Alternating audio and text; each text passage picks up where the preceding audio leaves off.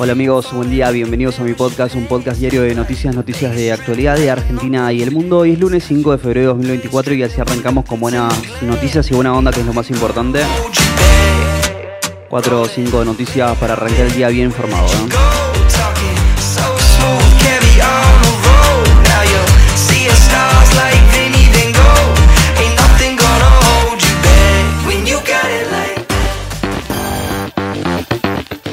Javier Milei comienza hoy una gira hacia Israel y el Vaticano. En su primera escala, el presidente ratificará su condena al terrorismo. El viaje incluye una visita al kibbutz, atacado por Hamas.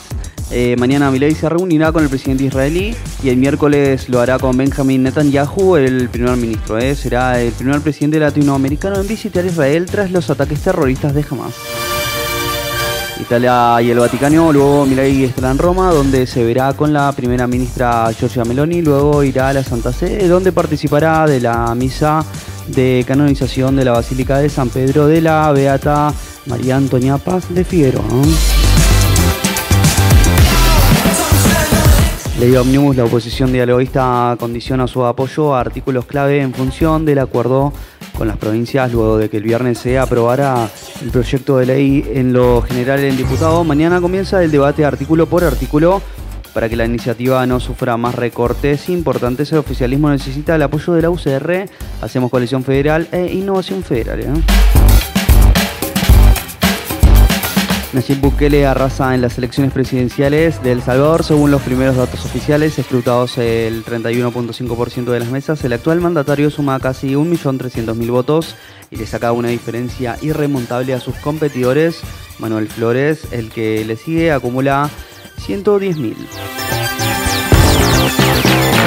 Organizaciones sociales convocan para hoy una manifestación en la puerta del Ministerio de Capital Humano. Es una respuesta a la ministra Sandra Petovelo, quien dijo que iba a atender una por una a las personas en emergencia alimentaria. ¿eh? El gobierno de la Ciudad de Buenos Aires realizó una denuncia penal al Ministerio Público Fiscal para que se investigue a los responsables de los destrozos en las inmediaciones del Congreso durante el debate en diputados por la ley Omnibus. El Ejecutivo porteño reclama que se hagan cargo de los costos de reparación por más de 106.890 mil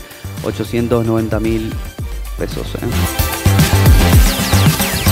Ya se registran 112 muertos por los incendios en Chile, afectan a distintas regiones del país principalmente a Valparaíso, el presidente Gabriel Boric decretó un duelo nacional por hoy y mañana. ¿eh? Un enfrentamiento entre facciones de la barra de gimnasia de Mendoza dejó un muerto y un herido grave. Los Grammy 2024 Taylor Swift y su historia al ganar por cuarta vez la categoría Mejor Álbum gracias a su trabajo Midnight. River goleó como local el 5 a 0 a Vélez con tres tantos de Miguel Borja y dos de Facundo Codilio. ¿eh? Y con un triunfo de Sebastián Baez en el quinto punto, la Argentina le ganó a Kazajistán en Rosario y se clasificó a los finales de la Copa Davis.